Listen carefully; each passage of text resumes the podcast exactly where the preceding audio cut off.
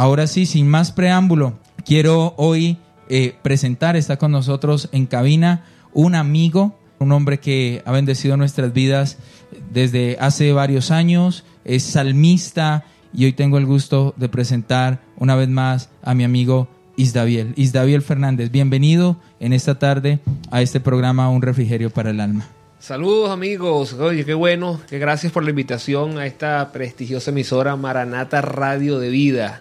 Para mí es un placer, un honor, de verdad, estar aquí en este programa Refrigerio para el Alma.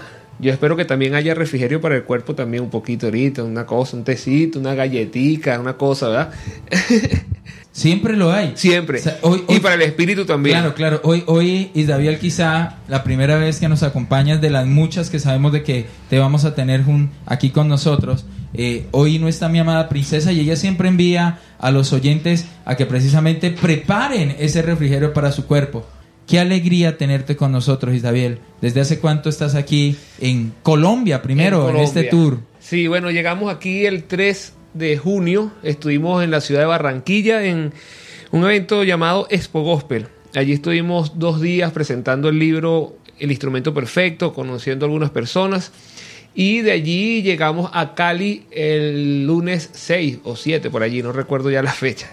estamos en Cali desde, desde ese día. Hemos estado en varias congregaciones, en varios eventos, compartiendo lo que, lo que Dios nos ha dado y, conociendo un poquito la, esta, esta, hermosa ciudad que gracias a Dios me ha tratado bien porque no ha hecho tanto calor.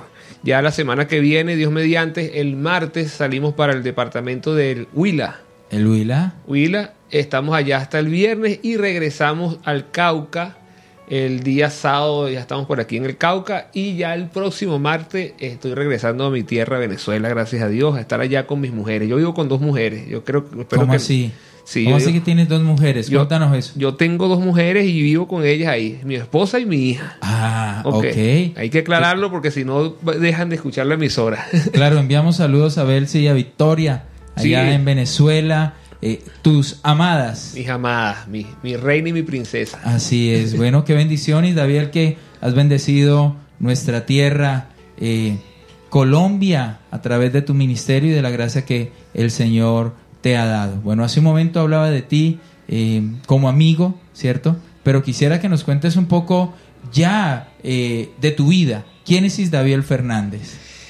Isdaviel Fernández es el hijo de doña Miguelina. este, siempre cuando, cuando me hacen esta pregunta, eh, normalmente las personas responden o quieren responder, bueno, mira, yo tengo esto, he hecho aquello, he hecho lo otro pero en realidad esos son logros que uno ha obtenido en la vida gracias a la misericordia de Dios. Pero ¿quién soy yo? Yo creo que lo, más grande que uno puede ostentar es que somos hijos de Dios. Amén. Ese es el mayor título que uno puede tener. Eh, recuerdo una, una, oportunidad que llegamos a un evento, iba a predicar allí y tenían las sillas apartadas y, y me dio risa porque todas las sillas decían apóstol tal, profeta este, y la mía decía y David Fernández. ¿El mejor? Lo mejor. Lo mejor así no, no tengo tanta responsabilidad. Pero eh, eh, allí me llevó a reflexionar, claro, es que el mejor título que podemos tener es ser hijo de Dios. Por la gracia de Dios, sí me ha permitido lograr algunas cosas, como bueno, eh, he trabajado mucho, muchos años con la música, he podido grabar varios discos, algunas canciones propias, he grabado para otras personas, eso en el ámbito de la música. Este, Dios me permitió escribir un libro que se llama El Instrumento Perfecto, que es el tour que estamos haciendo en este momento aquí. He trabajado en producción de eventos, muchísimos eventos que han bendecido la, ciudad y el país allá donde, donde resido.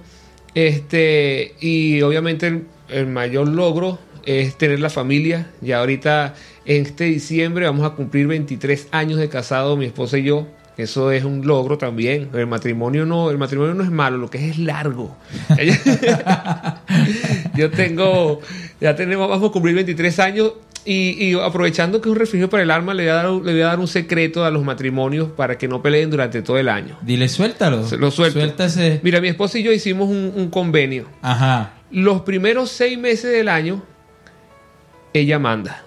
¿Cómo así? Ella, ella manda, ella todo, lo que ella diga, ahí lo hacemos. Y los, los otros seis meses del año yo obedezco ah, tranquilita. Claro. si siguen ese consejo van a, van a durar mucho tiempo, ¿no? De verdad que yo creo que ese es el mayor logro que podemos tener. Y Isabel, es, Is- es la familia. Isabel, yo te quiero decir algo. Secretamente los hombres hemos aprendido ese consejo. Sí. Sino que no queremos reconocerlo. No, no pero lo divulgan, ella- no lo ellas, divulgan. ellas terminan de una u otra forma mandando. Eso es, ese es nuestro diario vivir. Sí, sí, sí. No, de verdad que bueno, yo creo que el mayor logro que podíamos contar, aparte, bueno, ah, sí, bueno, es escritor, es, es- es speaker, es, es músico. Lo mayor que yo puedo decir hoy en día es que, bueno, que ten- tengo una familia y que te- por más de 23 años, ya vamos a cumplir 23 años y seguimos, y creo que ese es el mayor logro que puedo tener, de verdad. Ah, ah, obviamente, después de haber aceptado al Señor, que es la decisión más importante, eh, es poder mantener la familia unida. Te felicito, Isabel, 23 años. eh, es un gran ejemplo eh, precisamente para este tiempo, esta época que vivimos, y más que eres muy joven, 42 años me decía. No, que 42, pasa. Yo tengo ahorita, pasa que yo me casé a los 12 años. Ah. Y tengo, entonces tengo 30 y pico. Ah. ¿no? sí, tengo 42 años, 42 años. Este, pero bueno, parezco de, de- de menos, dicen por allí. Algunos dicen que parezco de más, pero No, yo sí, sí, si pudieran verte en este momento, eh, creo que no te colocarían más de 27, 28 años, te ves muy joven, Isabel. es un milagro. Yo creo que te necesitas ir al oftalmólogo, ¿tú crees? No, aquí no decimos mentiras, aquí eh, declaramos lo que realmente es. Y, y eso eres es. tú. Y además eres una persona muy jovial, muy jocosa, muy, muy libre, desde precisamente desde tu misma forma de vestir. Siempre te veo sport, te veo en camisetas, jeans. Maravilloso. Eso, eso. es parte del disfraz que uso para, para no aparentar los 42 años. Entonces demos el consejo a los que están por ahí Claro, eh, claro. pasando de los 800.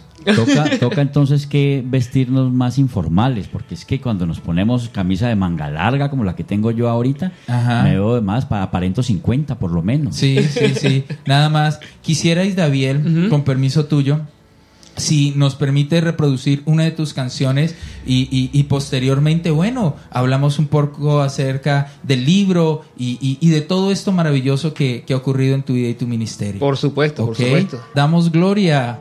Un tema gospel fuerte, Isabel. Qué maravillosa canción. ¿Cómo te inspiraste en esa canción? Ah, antes de, de escribir el Ajá. libro, eh, teníamos una banda llamada Aleluyas. Aleluyas, ¿por qué? Porque fusionábamos la adoración, y aleluya es una palabra internacional que se sabe que es de adoración, y mezclábamos mucho con jazz, pero no el jazz de que la gente, el, el ritmo swing, que lo conocen como jazz. En realidad, una de las definiciones de jazz es que cuando el músico expresa con su instrumento lo que está sintiendo, eso se denomina jazz. Y entonces fusionamos esas dos palabras, aleluyas. Eh, si te fijas, la canción no es que tiene gran letra, no es que tiene nada. Musicalmente sí tiene unos arreglos un poco complejos, pero la letra simplemente dice: Yo vine a adorarte, vine a alabarte. Entonces, ¿en qué nos inspiramos para inscribirla? No? Simplemente es una adoración. Nos inspiramos en él, pero sí nos enfocamos bastante en este tema, por ejemplo, en la parte musical. Eh, después de, de- la banda, después de, de estar bastante tiempo con eh, solamente trabajando ah, con la música, eh, comenzamos ya a dar talleres, talleres de, de, eh, algunas masterclass musicales y también talleres de adoración. Y después que teníamos un tiempo ya dando talleres de adoración, entonces fue donde surgió la idea, dice uno que surgió la idea, pero fue papá que puso eso en nuestros corazones, de, de juntar algunos temas que damos en los talleres de adoración y recopilarlos en el libro. Que ah, de allí es donde van haciendo la idea del libro El instrumento perfecto. Entonces, la mayoría de los temas, o todos los temas que están allí, fueron en un momento masterclass o fueron en un momento talleres para equipos de adoración y para congregaciones. No están todos los talleres en el libro, porque bueno, estamos pensando también sacar otro, otro libro eh, pronto, que ya le tenemos el nombre y todo. Eh, Uy, primicia, primicia. Primicia, Primicia, en Maranata Radio de Vida para todos aquellos que conocen a Daviel Fernández y aquellos que lo están conociendo. Próximamente viene el segundo, el segundo libro. libro. Se, va, Wow. se va a llamar El Dios de los Espectáculos. Ay, ay, ay. Primicia en Maranata Radio Primicia de en Vida. Maranata, sí, señor, Wow, wow, wow. Nos preparamos. El Dios de los espectáculos, pues también he trabajado mucho tiempo produciendo eventos y entonces eh, en, en el mundo cristiano, digamos así, eh, la palabra espectáculo choca mucho. eh, la gente, ah, pero es que ustedes no están aquí para hacer un espectáculo, ustedes no están aquí para, ustedes no son artistas, son adoradores, pero en realidad, mira, eh, el primer artista que hay en la Biblia fue Dios. El primer diseñador de moda, de ropa, fue Dios, que fue el primero que diseñó una prenda de ropa. Cuando Adán y Eva pecaron, Él les hizo la ropa. Claro, él fue. Y la primera vez que la Biblia dice que el Espíritu de Dios se, se derramó sobre alguien, eh, fue sobre los artistas. Dice, "Voy- derramaré mi espíritu sobre todo para que diseñen, para que hagan esto, lo otro. El Espíritu de Dios venía y se iba, pero en, en ese versículo, en Éxodo 30, por allá finalizando, dice que el Espíritu de Dios se derramó sobre ellos. Y, y también el espectáculo, porque en, en el caso, te estoy dando una primicia buena aquí Sí, para, no, para- pero es que para ya- radio. Y lo bueno es que queda grabado ya. Y queda grabado, Ay, sí. ay, ay. Este, eh, por ejemplo, cuando Dios cruzó, eh, hizo pasar al pueblo de Israel, Él abrió el mar rojo. O sea, Dios tiene el poder para simplemente agarrar todo el pueblo y ponerlo al otro lado. Pero no, es un espectáculo.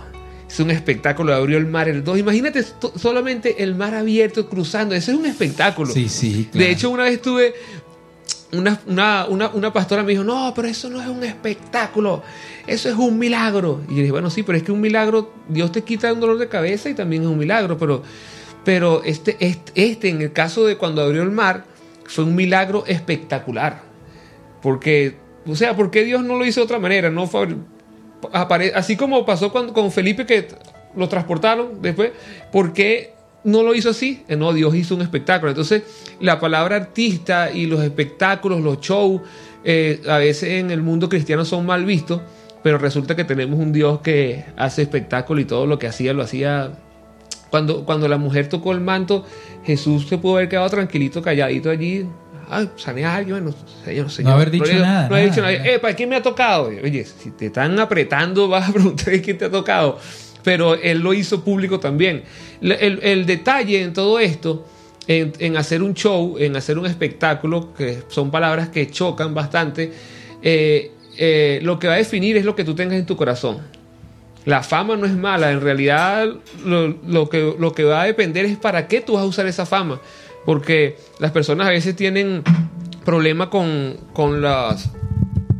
Ok, tienen problemas con, con, la, con los seguidores en las redes sociales, por ejemplo. Ay, pero es que, ¿por qué tú quieres tener tantos seguidores? Ajá, pero si yo estoy usando las redes sociales para hablar de Jesús, mientras más seguidores tenga, voy a llegar a más personas. Entonces, solamente Dios y la persona, yo creo que solamente Dios, porque a veces la misma persona quizás no sabe qué hay en su corazón, como decía el salmista David, líbrame de los pecados que me son ocultos.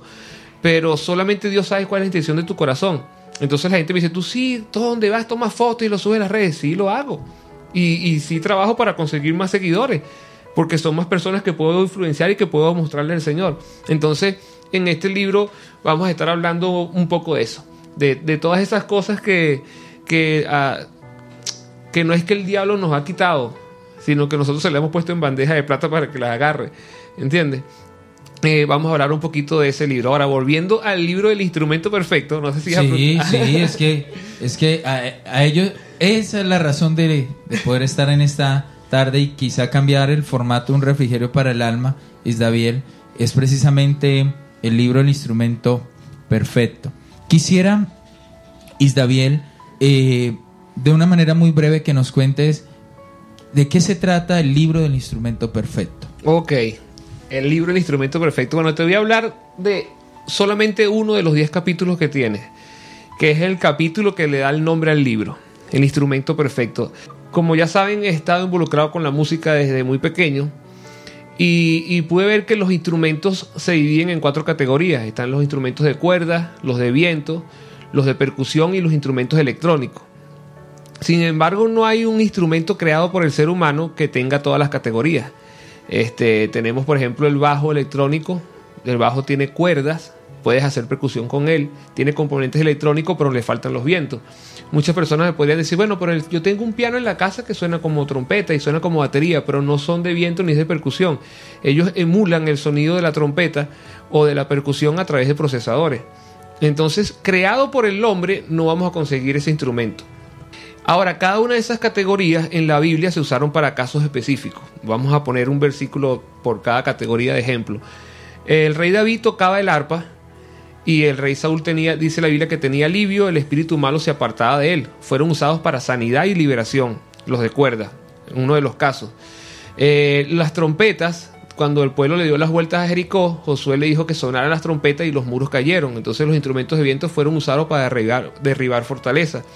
La percusión, dice Isaías 30:32 que cada golpe de la vara justiciera que Jehová asentará sobre el enemigo será con címbalos resonantes y en batalla tumultuosa peleará contra ellos. Entonces en este caso es el mismo Dios que usa la percusión para hacer batalla espiritual. Y los instrumentos electrónicos también aparecen en la Biblia, pero no se lo vamos a decir para que compren el libro. Para que lean el libro, Claro. porque ahí están. Lo pueden conseguir por Amazon Claro también. sí. Lo pueden, si están aquí en Colombia ahorita lo pueden pedir y si no, lo pueden buscar en Amazon el instrumento perfecto.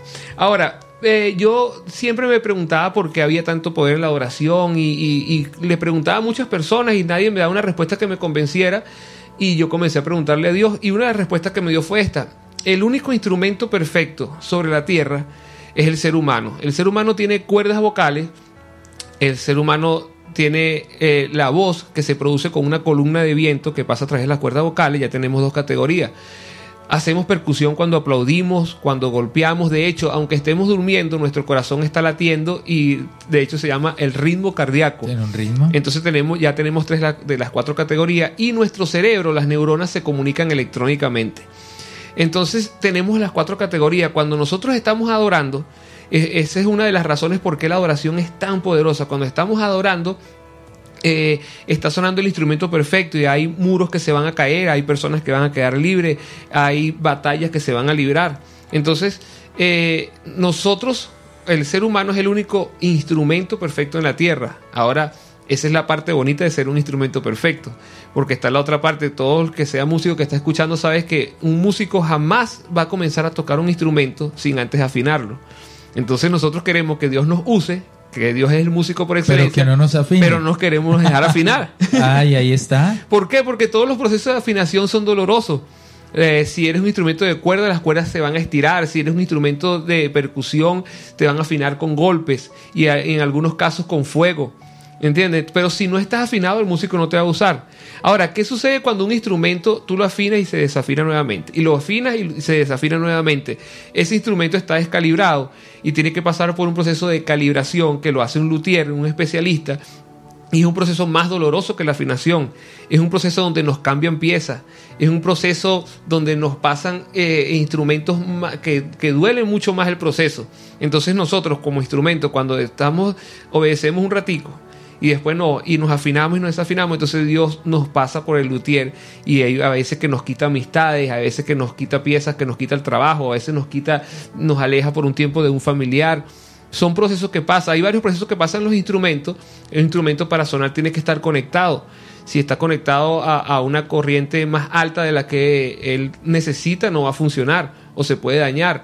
Entonces, ¿a qué corriente, a qué nos estamos conectando nosotros para poder sonar? ¿Estamos pasando más tiempo conectados en las redes o más tiempo en la palabra? ¿O estamos conectados más con, con el mundo o con, con el Señor? todas las cosas que, que necesitan los instrumentos. Yo creo que lo, lo más grandioso que, que eh, yo puedo aprender cuando me veo como un instrumento es que en los conciertos que yo, que Dios me ha permitido estar, hay lugares donde he estado que hay 30 mil, 18 mil personas. Y cuando termina el concierto, la gente se acerca a tomarse foto conmigo, que soy el músico, en este caso, o el cantante. Pero yo nunca he visto a nadie tomándose una foto con una batería o tomándose la foto con la guitarra.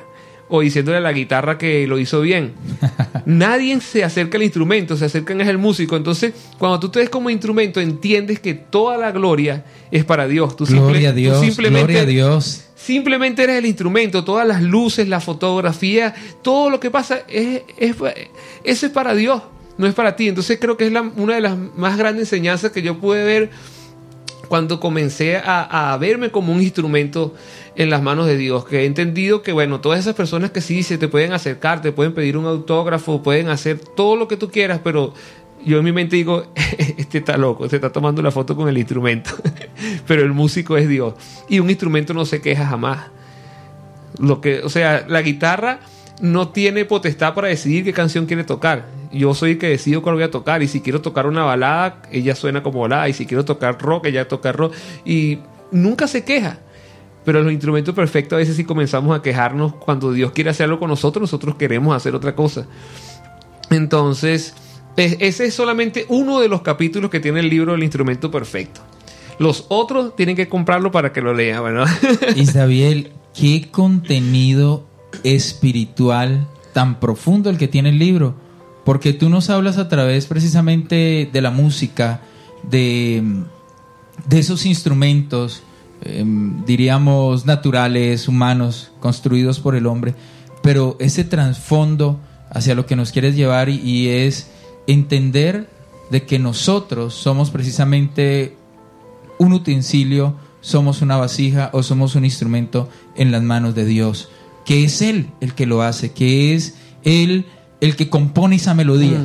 Él es el que compone esa melodía. Y, y- y hay algo eh, en mi rol de pastor, si puedo decirlo así, o en mi función de pastor, yo mismo lo he hecho.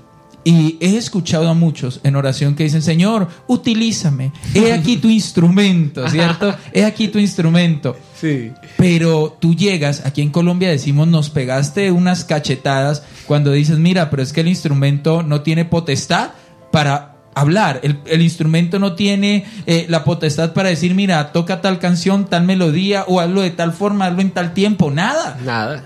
¿Quién decide? El músico. El músico. Y hay algo muy importante, el instrumento solo no se afina. No. Necesita de ese músico o necesita de esa persona experta Exactamente. para que pueda dar esa melodía. Y hay, hay ocasiones que ni siquiera el músico directamente lo afina, porque entonces hay instrumentos, en el caso de, de personas que ya, no, bueno, si Dios no me dice eso a mí, yo no lo...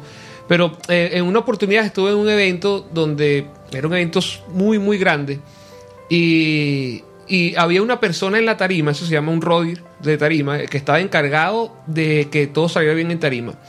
Y yo antes de subirme ya el bajo estaba allí en la tarima y había otra persona que la había- afinado el bajo por mí y había puesto el amplificador con las especificaciones que yo le di. Y cuando yo subí, simplemente me colocaron el bajo y, comenz- y comenzó la- la actuación, podríamos decirlo así.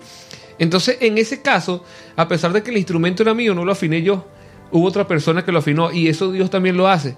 Dios, nosotros somos instrumentos de Dios, pero a veces Dios nos manda a afinar a través de un pastor, a veces a través de un amigo, a de las circunstancias de, de la, vida, de la circunstancia a veces Claro. de mira él hace como él quiera con el instrumento porque eh, es, es cuestión de cambiarse, cambiarse el chip un momentico y decir yo soy un instrumento como tú ves un instrumento y él no hace nada no habla él está allí hasta que el músico lo trabaje. Si no él pasa todo el día allí tranquilo. Entonces cuánta falta nos hace aprender a vernos como instrumento y comenzar a obedecer y que cuando Dios nos diga que hablemos hablamos y cuando él no quiera usarnos que no nos use tenemos que estar es, sí preparados. El instrumento siempre está preparado, afinado allí, listo para cuando el músico decida sacarlo del estuche, él está dispuesto para servir, Para lo que quiera. para lo que salga. ¿Tú qué le puedes decir hoy a esa persona que Dios la ha tomado como un instrumento en el área que sea? Esa persona que tiene un propósito, porque todo instrumento tiene un propósito y es producir unas notas, pro- Ujú. que producir eh, música, una melodía, ¿cierto? ¿Qué le dirías hoy a esa persona que se siente así, que quizá dice, ya no doy más, que, que quisiera simplemente ya dejar de hacer lo que es su propósito, porque duele el ser afinado, porque no es fácil ese proceso. ¿Qué le dirías hoy a través de este refrigerio para el alma? Eh, lo, lo más fácil que podríamos hacer, aunque no es fácil, uno lo dice fácil, pero no es, es comenzar literalmente a verte como instrumento. Mira, cuando un músico no está usando un instrumento, en realidad la culpa no es del músico, el músico siempre tiene el mismo conocimiento, tiene la misma agilidad, tiene el mismo poder para hacerlo, pero a raíz de cómo está el instrumento, no puede usarlo porque está descalibrado, porque está desafinado, porque está roto. En el caso del instrumento perfecto, hablando del ser humano, es el único instrumento que se opone a la restauración. Es el único instrumento que se opone a que lo afinen. Entonces, cuando nosotros nos oponemos a que Dios, que es el músico por excelencia, nos restaure, nos afine, nos calibre, nos conecte, entonces simplemente estamos retrasando y por eso es que sufrimos. Estamos retrasando el propósito de Dios y por eso es que sufrimos. Cuando, cuando comienzas a verte en realidad como un instrumento, entonces, bueno, ya es cuando muchas personas esperan hasta el último momento, bueno, ya no aguanto más, me rindo. Y esperamos hasta el último momento para rendirnos en las manos de Dios. Pero si nos rindiéramos desde un principio, no hubiésemos llegado a ese estado. Y, yo creo que Dios siempre va a cumplir su propósito, sea contigo o, o a través de otra persona. O sea, lo que Él dijo que va a pasar, va a pasar. Tú, si tú te decides, no, yo no quiero dejarme afinar, yo no quiero dejarme restaurar, bueno, ok, aquí agarro otro instrumento. La mayoría de los músicos, algunos tienen varios bajos o varias baterías. Ah, esta no me sirve para esto. Voy a tocar, uso otro instrumento y ya. O sea, el plan de Dios se va a cumplir. Pero qué bonito es, qué bueno es que, que si ya Él dijo que ese plan era para nosotros, que nosotros no lo retrasemos, sino que simplemente como un instrumento vea.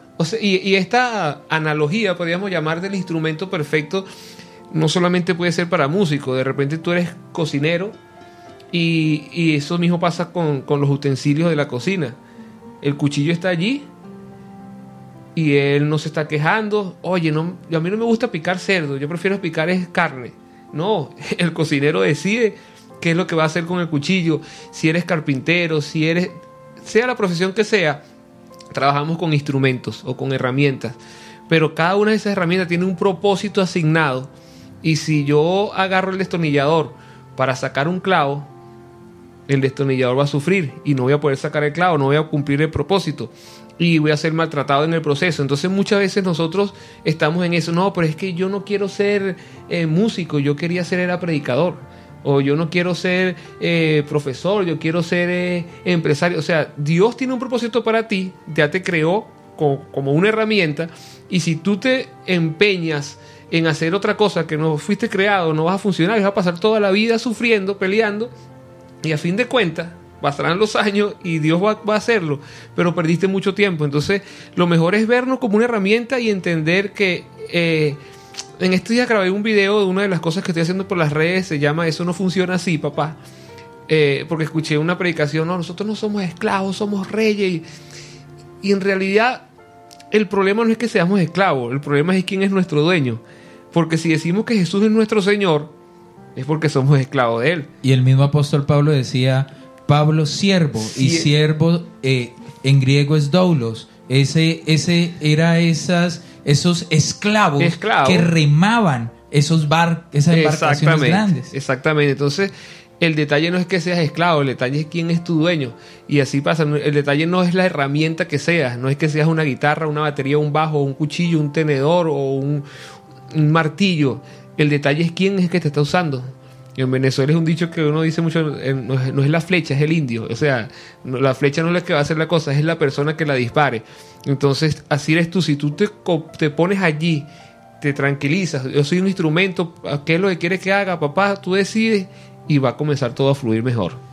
Quizá habrá alguien, Isdaviel, que en este momento dice, bueno, eh, muy bonito todo lo que él dice eh, y en su analogía, que es muy clara conforme al libro que, que nos presentas, y, y, que quizá yo he tratado de llevarlo hacia la vida cotidiana, esas situaciones que pueden vivir cada una de las personas que nos escuchan, ¿cierto? Que quizá no sean ministros de oración, uh -huh. no toquen ningún instrumento, sino que están pasando por alguna situación.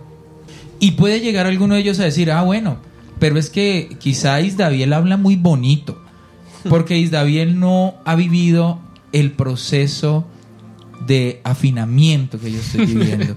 porque David no tiene ese esposo o esa esposa, en este caso, que mm. yo tengo. Porque no tiene esos hijos rebeldes, porque no está pasando por esta situación de salud, porque no está pasando por este problema económico, porque no está pasando por ese proceso en mi ministerio, ¿cierto? No, es muy bonito lo que él dice, pero, pero él no conoce mi afinamiento. A ver, ¿cómo fuiste afinado, Isdaviel? Cada, cada instrumento tiene su manera de, de afinar. Este, te, voy a hablar de uno de los procesos de, afinación de los cuales estamos, estoy viviendo en este momento. Eh, como le dije, vivo con dos mujeres, mi esposa y mi hija. Mi hija tiene ahorita 12 años. El 7 de enero del 2010 ella nació, se complicó. Estuvo 24 minutos sin respirar. Los médicos la decretaron clínicamente muerta. La colocaron al, al lado de mi esposa para que la conociera y se le iban a llevar. Mi esposa comenzó a orar, Dios en su infinita misericordia resucitó a la niña. Gloria a Dios. Y a pesar de eso, ella quedó con parálisis cerebral. Ella todavía no camina por sí sola, todavía no habla. Este, y en este preciso momento que estoy yo aquí en Colombia, ellos están allá en Venezuela, Y uno de, las, de, las, de los motivos por el cual estamos vendiendo el libro es para recaudar el dinero para una operación que necesitamos hacerlo, que es bastante costosa. Eh, estamos hablando de más de 15 mil dólares la operación para poder hacer un alargamiento de tendones y que ella en un futuro pueda caminar. Ese es uno de los procesos que hemos pasado la, eh, para, para ser afinados. Ahora, eso no nos puede detener, porque el instrumento puede estar golpeado, pero si el músico decide usarlo, lo usa. Una de las cosas que hemos aprendido con todo esto, número uno, que mi situación no va, de, de, lo que yo estoy viviendo, no va, no va a determinar si yo adoro o no adoro, o si yo cumplo lo que Dios tiene para mí o no lo cumplo. No puede ser así. Este, a pesar de lo que esté pasando, yo tengo que seguir haciendo lo que Dios me dijo que hiciera. Eso era lo que hablábamos mi esposo y yo antes de venirme. Eh, oye, papi, yo le amor, es difícil eh, tomar la situación de este viaje, el tomar la decisión, pero eso es lo que siempre hemos hablado, que tenemos que hacer lo que tenemos que hacer sin importar lo que estemos pasando. Y, hemos visto cómo Dios se ha mostrado enormemente en este, en este tour del instrumento perfecto. Lo otro que hemos hecho es que, bueno, de cada vez que Dios te pasa por un proceso, tú, tienes que sacar algo bueno. Nosotros crecimos, eh, nació la niña, comenzó a, ha tenido muchas complicaciones, también tenía el labio leporino, ya fue operada gracias a Dios. Pero ¿qué hicimos? Comenzamos a ver que, por ejemplo, en la escuela había muchos padres, ella está en una escuela con, de, donde hay niños con condición especial o discapacidad, o discapacidad, y había muchos padres que decían, oye, es que yo, yo estaba sacando mi empresa adelante, pero ahora me nació este niño así, con esta condición, y ahora, o mira, yo, yo antes iba para el gimnasio siempre, pero ahora no puedo porque tengo que cuidar al niño. Entonces comenzamos a ver cómo habían otras familias con casos incluso más leves que el de nosotros, pero que caían en la depresión o en la ansiedad o en el desespero simplemente porque no tenían al músico que los maneje. Y entonces, viendo esta necesidad, creamos la Fundación Amor Incondicional. Una fundación, estamos allí en Venezuela, donde no solamente nos encargamos de llevar alimentos, medicinas o sillas de ruedas, este tipo de cosas, sino nos enfocamos más en ayudar a las familias cómo salir adelante con un niño con discapacidad o con alguna condición especial. Ahora podrían decir también, como tú dijiste, ah, bueno, pero ese, que tiene mucho dinero, ese muchacho, no, ese que tiene bastante. Yo digo amén. Cuando me dicen así, yo digo amén. pero no, de lo, de lo poco que tenemos, damos. Y, y también hay personas que han conocido el proyecto y se suman y nos han ayudado. De hecho, una primicia que voy a dar aquí también es que en las próximas semanas vamos a abrir ya la primera eh, no sería sucursal, eso sería, bueno, otra, otra, otra sede, una, sede, una sede de la Fundación Amor Incondicional en Ecuador. Se, va a abrir, ya, ya estamos ahí hablando todas las cosas, todo va marchando bien y estoy diciéndolo porque ya estamos esperando simplemente una firma que falta para tener la Fundación Amor Incondicional también en Ecuador.